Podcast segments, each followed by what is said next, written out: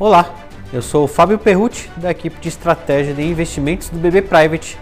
Esse é o Síntese Semanal, com o resumo dos acontecimentos no Brasil e no mundo da semana entre os dias 26 e 30 de junho de 2023.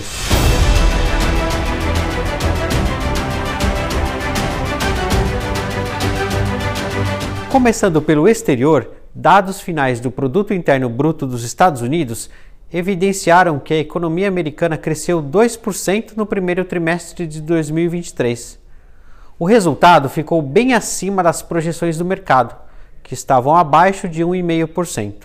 O índice de preços de gastos com consumo medido pelo PCE, métrica preferida pelo Federal Reserve para tomada de decisões, apresentou avanço de 0,1 em maio e fechando a base anual pela primeira vez abaixo dos 4% desde o princípio de 2021.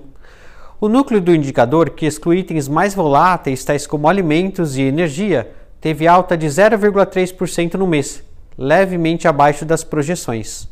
Divulgados nesta sexta-feira, os índices de gerentes de compras da China mostraram movimentos mistos no mês de junho. Por um lado, o índice industrial subiu para 49 pontos, desacelerando queda em relação ao mês anterior, mas ainda no campo contracionista.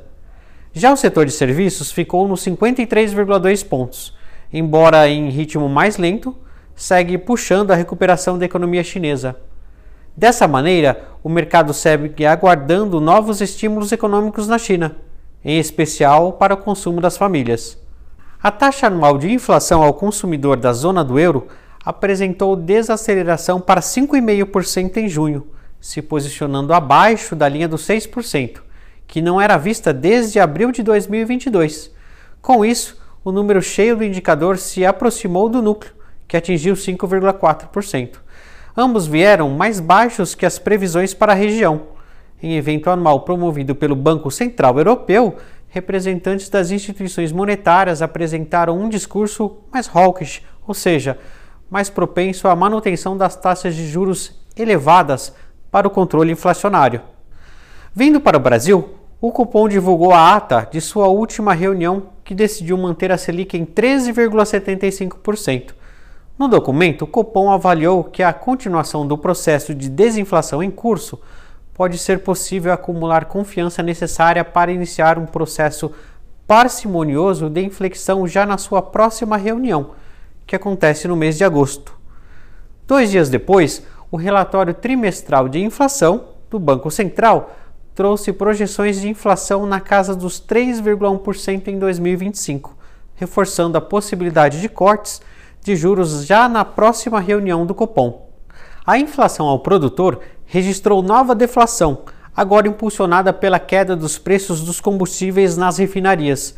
O índice geral de preços ao mercado caiu 1,93% em junho, após uma queda de 1,84% no mês anterior, e levando o acumulado de 12 meses do indicador para uma queda de 4,46%. Em reunião do Conselho Monetário Nacional nesta quinta-feira, ficou decidido que as metas de inflação serão mantidas até 2025 nos mesmos patamares vigentes, 3,25% em 2023 e 3% para os próximos dois anos.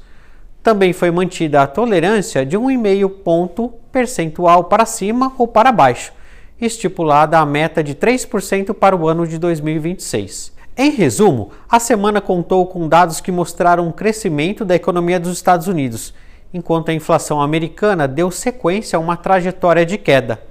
Na China, houve pequena melhora da indústria, mas o setor de serviços seguiu puxando a recuperação local. Por aqui, a ata do Copom deixou espaço para cortes de juros a partir de agosto, enquanto as metas de inflação foram mantidas nos atuais patamares, pelo Conselho Monetário Nacional. Bom, pessoal, por hoje era isso. Nós voltamos na próxima semana com as principais notícias do Brasil e do mundo. Um abraço e até lá!